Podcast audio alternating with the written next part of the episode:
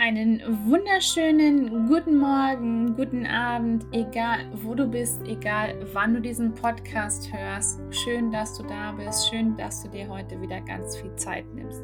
Mein Name ist Kenra Zwiefka und ich begrüße dich ganz herzlich zu einer neuen Podcast-Folge bei Krebs als zweite Chance, der Mutmacher-Podcast. Wie du weißt, geht es jede Woche um das Thema Krebs. Ich habe hier Betroffene sitzen, ich habe auch Angehörige hier sitzen, Ärzte oder aber auch die Menschen, die eben in dem Bereich Krebs arbeiten.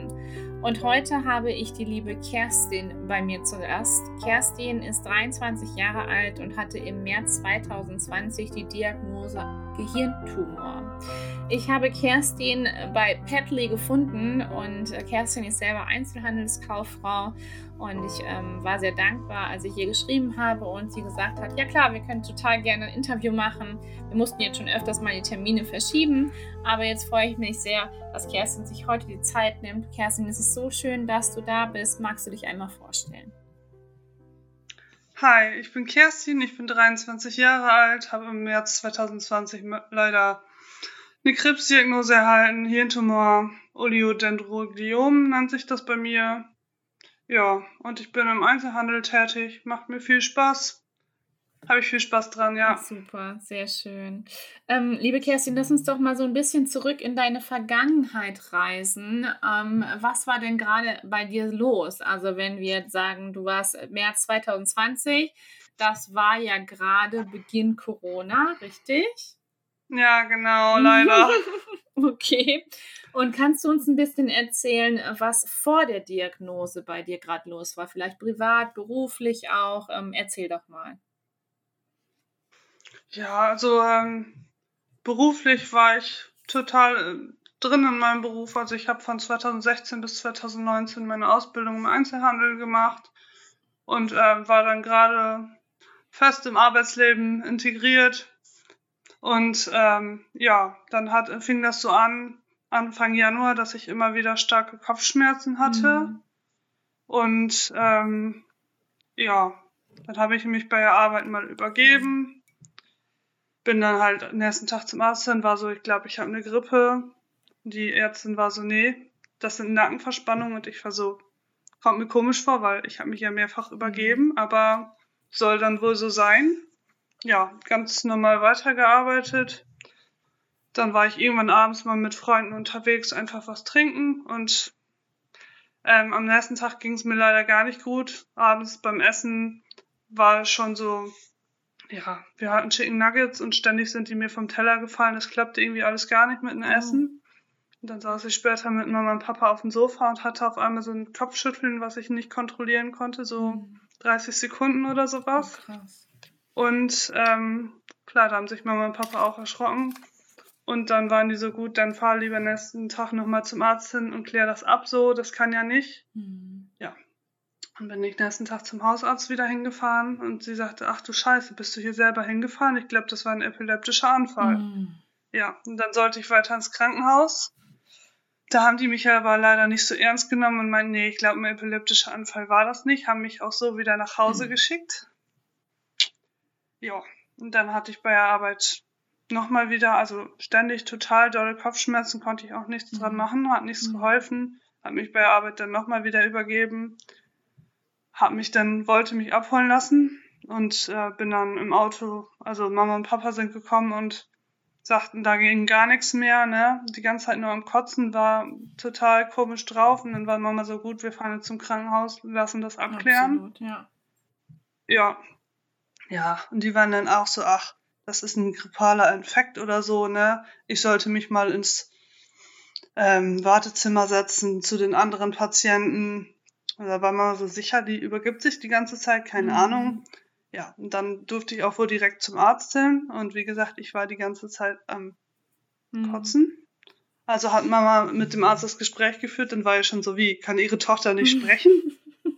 Aber ich, ich hatte gerade andere Sorgen. Na klar. Ja, und dann war das, dann war er so gut, dann behalten wir die jetzt hier und gucken mal übers Wochenende, wie es aussieht.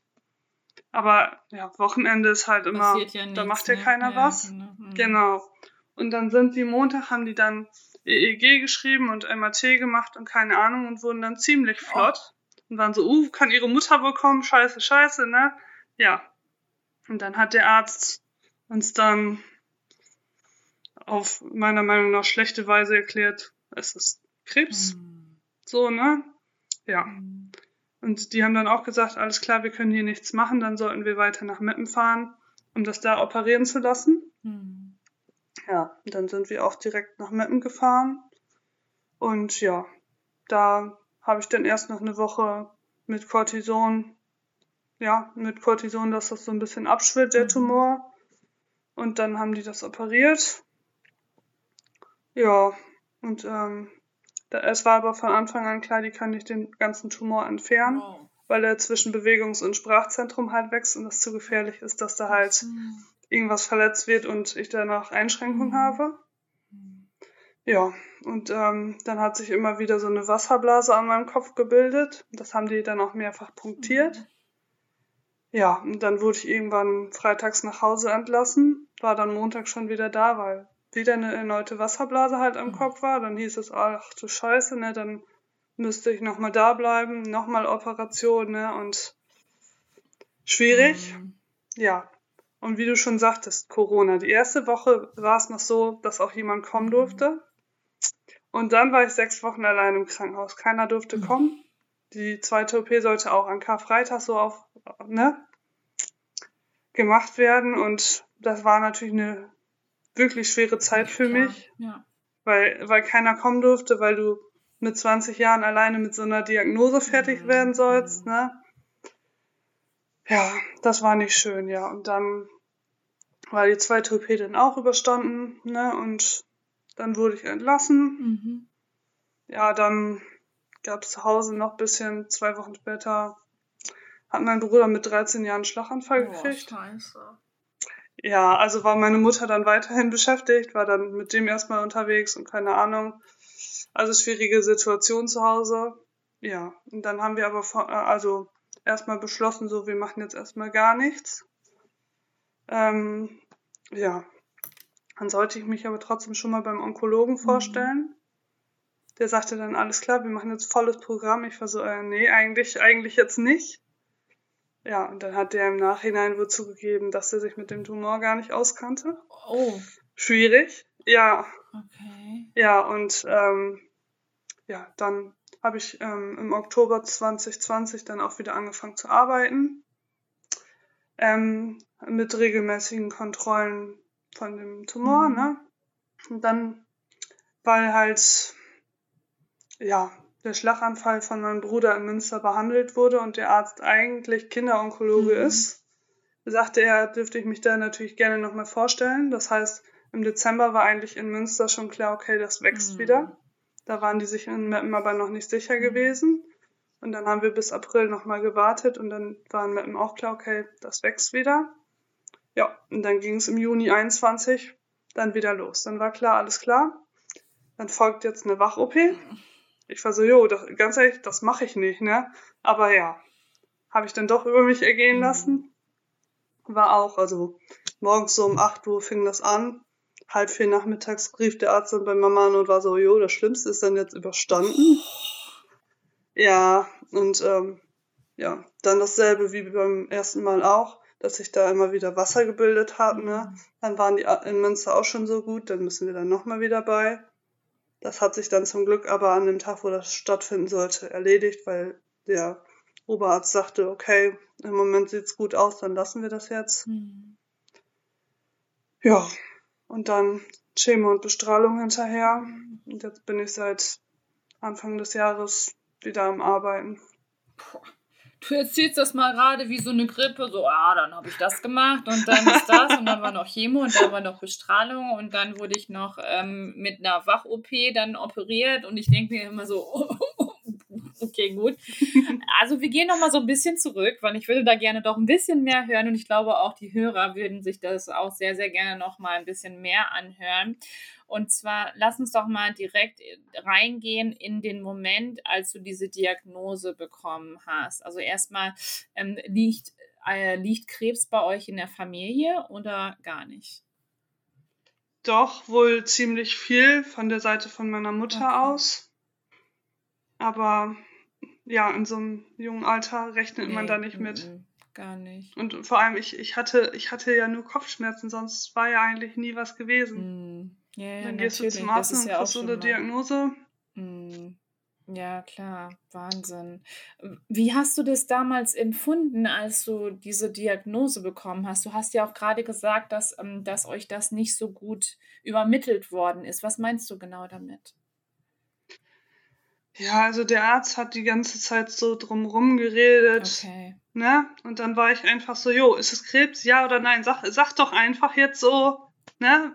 Anstatt da jetzt die ganze Zeit drumrum zu reden. Bringt ja auch Und er sagt, ist es Krebs? Ja oder nein? Und ja, das war's halt. Und dann, klar, Okay. waren ich und meine Mama erstmal am Weinen. Ja, klar, ne, das, das trifft dich logischerweise. Ne? Ach nee, ja, doch. Ja, Total. Ähm, wie lange hat es dann gedauert? Also du hast dann ja gesagt, dass ihr dann weiter ins Krankenhaus gefahren seid dann eben und ähm, du wurdest, du hast, glaube ich, gesagt, dass du noch eine Woche vorher äh, mit Cortison behandelt worden bist, damit die Schwellung am Kopf wahrscheinlich auch ähm, erstmal ein bisschen, bisschen äh, reduziert wird, richtig? Ja, genau, Mhm, ja. Okay. Und kannst du uns so ein bisschen mitnehmen in den, in den Tag von, von der Operation? Also wie hast du, wie bist du reingegangen in, in die Operation? Hattest du sehr viel Angst oder bist du eher gestärkt reingegangen, ähm, weil du wusstest, deine Eltern sind an deiner Seite, deine Familie ist da? Also natürlich wusste ich im Hintergrund so, meine Familie steht hinter mir und wir schaffen das schon Mhm. irgendwie alles. Aber natürlich, es ist so, jo, du hast Krebs, natürlich hast du die Angst, scheiße, muss ich jetzt sterben? Was passiert mit mir? Ich bin noch viel Mhm. zu jung, um jetzt zu Mhm. sterben. Ja, und dann war natürlich die Nacht davor ziemlich schlaflos und ja, Mhm.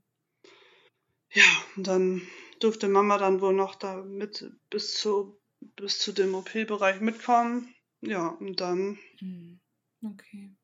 ja, wirst du da halt angeschlossen, ne? Ja. Und ja, Hast du irgendwelche Erinnerungen an die Operation? nee, Mhm. gar nicht. Also es, es wurde anscheinend irgendwie so ein Mittel gespritzt, dass der Tumor irgendwie blau aufleuchtet, keine Mhm. Ahnung. Und da haben die dann halt eine ganze Zeit operiert, aber irgendwann hat der Arzt dann wohl gesagt, okay, es leuchtete nicht mehr doll genug, also haben die lieber aufgehört, anstatt, Mhm. ne, dass dann doch irgendwas weggemacht wird, was Ja, genau. nicht so gut wäre. Sprachzentrum und alles dann wahrscheinlich. Ja, genau. Mhm. Okay. Ja. Weißt du, wie groß der Tumor war?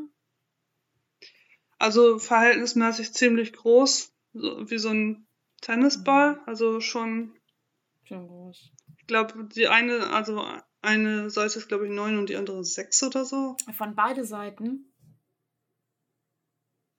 Ähm, irgendwie, Egal.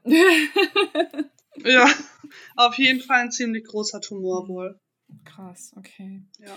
Und ähm, wie, wie ging es dir nach der Operation, also als du das erste Mal wieder aufgewacht bist? War natürlich eine Erleichterung erstmal da, weil man meinte, jo, ne, also zu dem Zeitpunkt dachte ich auch, okay, die konnten alles wegmachen, hatte ich die Hoffnung, ne? Das war halt nicht der Fall, aber natürlich ist man erstmal froh, wenn man meint, gut, ich hab's jetzt hinter mir, so, mir geht's Mhm. gut, dementsprechend so verhältnismäßig. Ja, Mhm. ist natürlich erstmal Erleichterung da gewesen. Ja, klar, natürlich. Und ähm, wie lange Ja. hat es dann gedauert, ähm, bis du dann erneut operiert worden bist? Also ich glaube, so die erste Zeit waren, glaube ich, nach drei Wochen durfte ich Mhm. gehen. Und dann bin ich halt montags direkt wiedergekommen und musste dann halt nochmal vier Wochen da bleiben. Also ich schätze drei Wochen und dann Wow. nochmal wieder. Was hast du in der Zeit gemacht? Du hast ja gesagt, also am Anfang durfte man dich ja erst besuchen, aber dann im Nachgang Genau. nicht mehr. Ähm, Wie hast du so deine Zeit genutzt? Ja, also äh, wegen Corona durftest du halt nur auf dem Flur hin und her spazieren, mehr durftest du halt nicht. Dann hieß es irgendwann auch noch, scheiße, da ist ein Grippevirus in deinem Kopf. Das heißt, die zweite, also die Patientin, die mit mir auf dem Zimmer lag, musste dann auch noch raus. Dann ähm, durfte ich halt gar nicht mehr aus dem Zimmer raus für eine Woche. Na, also ist natürlich eine harte Zeit.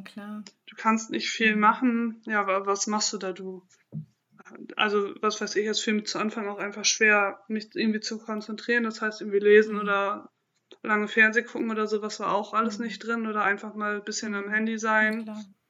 War alles schwierig. Ja, Mhm. Und was hast du dann gemacht? und dann, ja, immer mal so ein bisschen viel, viel Mhm. ausgeruht und viel geschlafen tatsächlich. gut. Ja, und wenn du dann auf dem Flur warst, dich mit den paar Patienten, die halt auch da waren, bisschen unterhalten, Mhm. ausgetauscht, Mhm. so. Was ja auch, also muss ich sagen, was ich traurig fand, ist, da war zum Beispiel auch ein anderer Patient, der wurde entlassen, der kam auch gleich wieder. So, also, Oh. ja. Mhm. Ja, und alleine, alleine, dass da anscheinend bei der ersten OP ein Grippevirus in meinen Kopf reingekommen Mhm. ist. Ja, Mhm. Geht gar nicht. ich, nein, Mhm. Okay, also hast du in dem Sinne tja, dann nicht so gute Erfahrungen gemacht in dem Krankenhaus. ja. Mhm. Okay. Ähm, und die, die nächste Operation, äh, die war ja eine Wachoperation, hast du gesagt. Kannst du uns da mal so. In Münster die dritte Ah, die sozusagen, dritte, ja. okay, sorry. Ähm, die zweite war dann nochmal in dem gleichen Krankenhaus, wo du. Auch an Meppen, genau, ja. Mhm. Okay. Das war dann sozusagen ja noch so ein bisschen da irgendwas abdichten sozusagen, Mhm.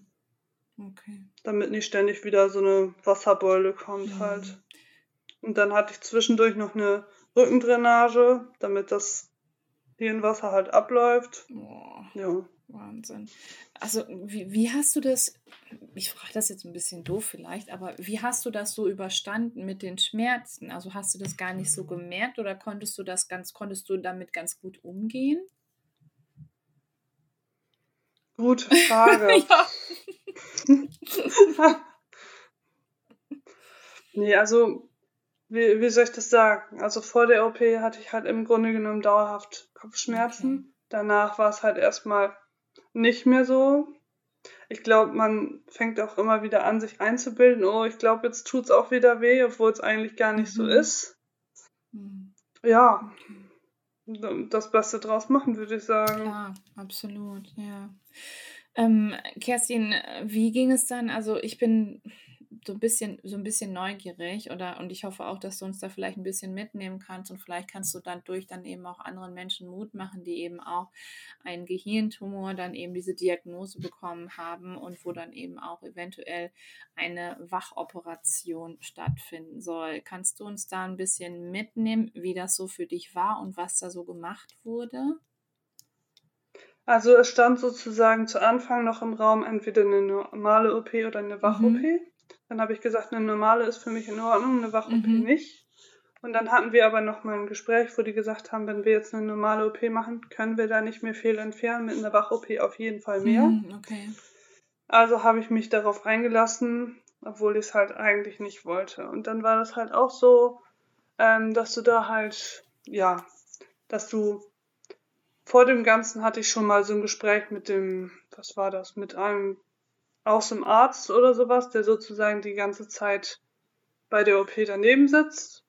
Und ähm, ja, dann hast du also zu Anfang, also ich würde grundsätzlich behaupten, ich habe nur zum Schluss, wo die mich sozusagen wieder schlafen lassen haben, nicht mehr mitgekriegt. Logischerweise habe ich nicht mitgekriegt, wie die meinen Kopf aufgeschnitten haben. Das meine ich aber, dass ich das wüsste. Aber nein, das weiß ich nicht wirklich. Okay. Ähm, ja, und dann wirst du halt irgendwann wach gemacht. Da sitzt halt die ganze Zeit einer neben dir, zeigt dir dann unterschiedliche Bilder, wo du dann sagen musst, was da drauf ist. Oder du musst mit dem einfach ein bisschen dich unterhalten, so Smalltalk führen. Mhm. Dann wurde immer wieder gesagt, jetzt beweg mal den linken Fuß, jetzt beweg mal den rechten Fuß. Mhm. Und ähm, derjenige, der halt da am Operieren ist, war auch immer wieder so, jo, wir können noch mehr wegmachen, wir können noch mehr wegmachen, das ist ja super. Doch, also das war wohl schön. Was bei mir das Problem war, ist, ähm, dass ich sozusagen wach gemacht wurde und dass meine Beine extrem wehtaten, Okay. wahrscheinlich von dem langen Mhm. Liegen. Aber ja, und ähm, dass das dann leider einfach irgendwann so wehtat, dass ich dann nach einer ganzen Weile dann sagen musste, okay, ich, ich kann einfach nicht mehr, Mhm. ich muss wieder weg Mhm. so. Aber doch, also eigentlich ähm, kriegst du von den Schmerzen logischerweise gar nichts mit. Du weißt zwar, was passiert, aber kann man eigentlich so gar nichts von sagen. Mhm. Und ähm, war jetzt überhaupt nicht schlimm für mich. Hat eigentlich, das klingt so doof, weil es ist eine OP, aber war eigentlich wohl, wohl angenehm, ne, dass du, ja, also ich, ich kann da jetzt nicht im Schlechten von reden. Mein, mein Problem war, dass meine Beine mir wehtaten. Ansonsten kann ich da nichts von sagen, dass es eine schlechte OP war oder so. Okay, ja. Und ähm, wie war das dann so, als du dann aufgewacht bist? Also hast du dich irgendwie so anders gefühlt wie jetzt nach den ersten zwei Operationen oder gleich? Nee, wohl gleich. Also mhm. Du wusstest halt, was passiert ist, dass es eine andere OP war als vorher, aber im Grunde genommen genauso wie nach den anderen, vor den, mhm. andersrum, nach den anderen beiden OPs. Okay. Und dann, dann nach der Wachoperation ähm, wurde dann, nee, da, da ist, glaube ich, noch so ein bisschen der Zeitraum ein bisschen länger gewesen, als dann die Ärzte sich dazu entschlossen haben, dass du eine Chemotherapie und eine Bestrahlung durchführen sollst, oder? Ja, genau, das, das dauert dann eben eine Weile, bis die sagen, okay, jetzt machen wir, so und so haben wir uns das überlegt. Mhm. Ja. Okay.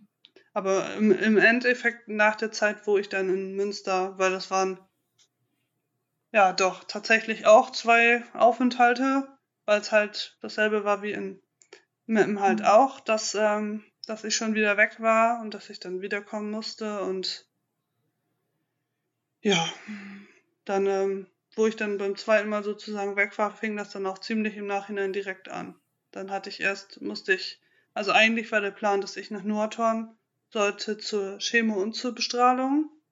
Dann haben die, äh, war ich aber in Norton das erste Mal sozusagen für ein Gespräch für die Bestrahlung und da sagte der Arzt, es würde bei mir mehr Sinn machen, wenn ich nach Essen fahren würde für die Bestrahlung, weil die das da in meinem Fall einfach besser machen könnten als die in mhm. Norton.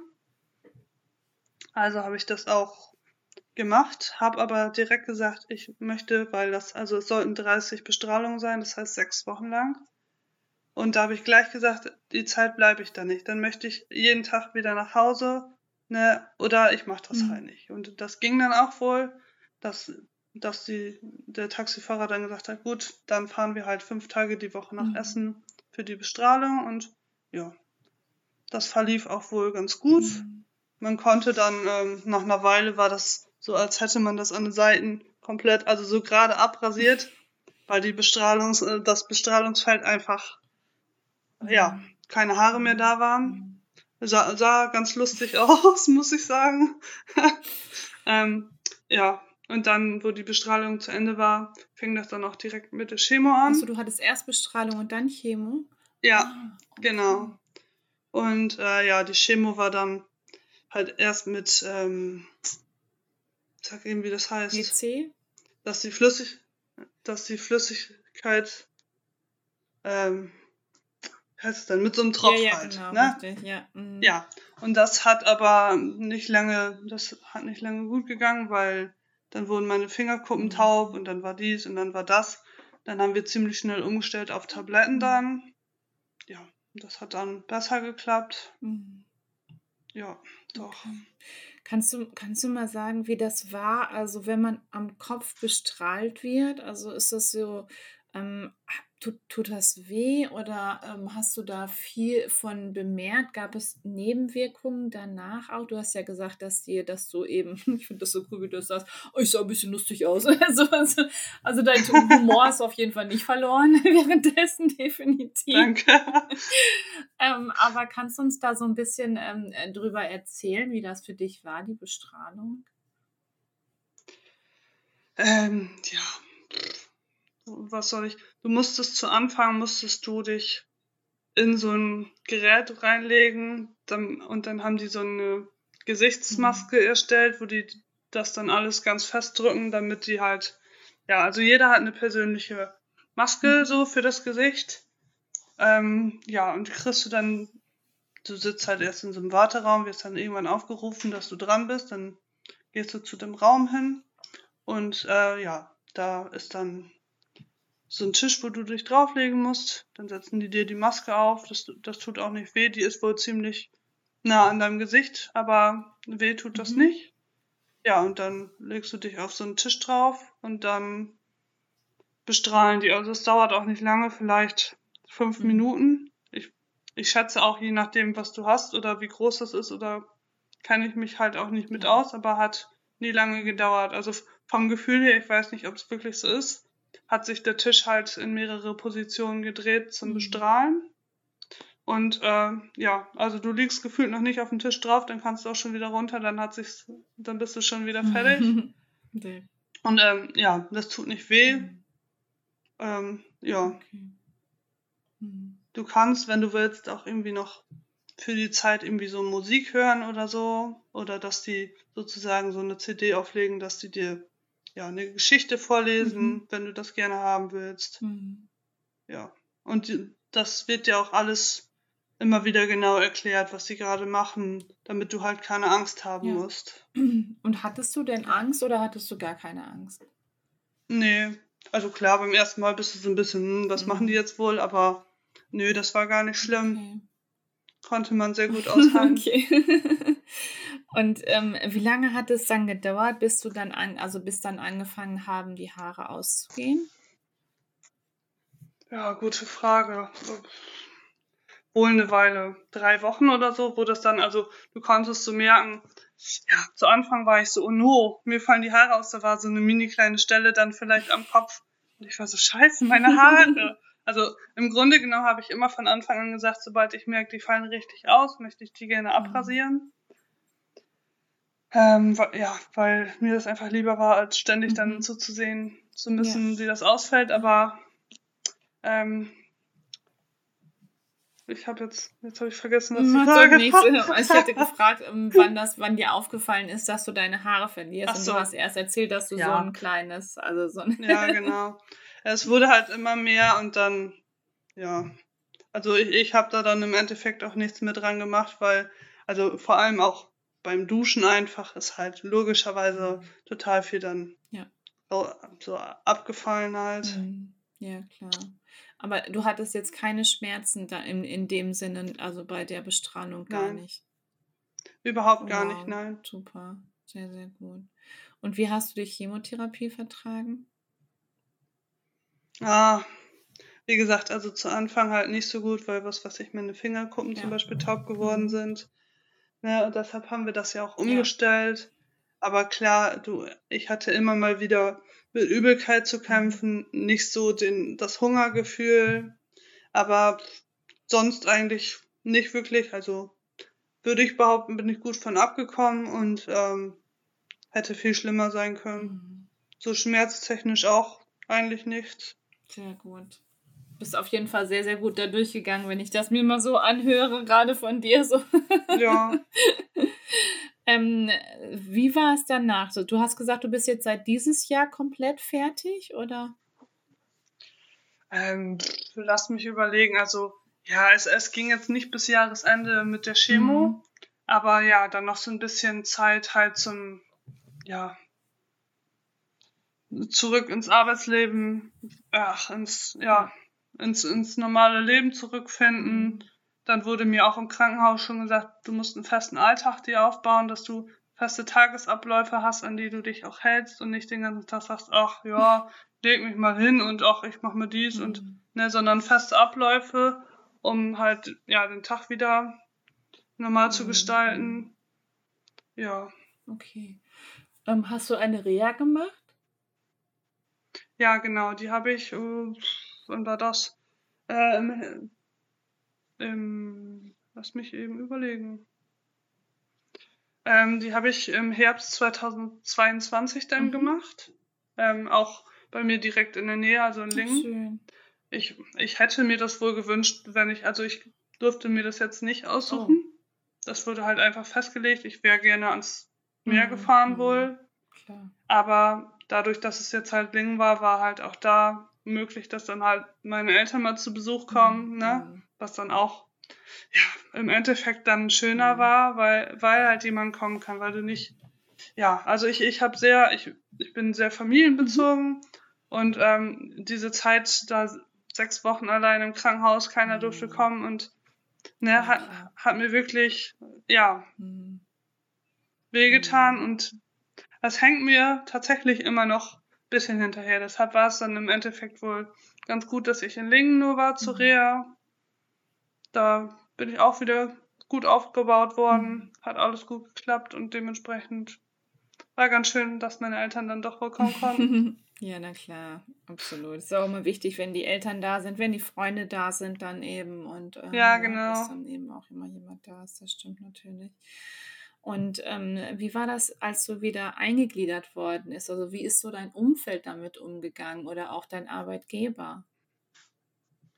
Also ähm, meine Firma ist da eigentlich sehr gut mit umgegangen und auch meine Freunde. Also ich habe das von echt vielen Krebspatienten gehört, dass die ihre Freunde verloren haben, nur weil die Krebs haben, was ich gar nicht nachvollziehen mhm. kann.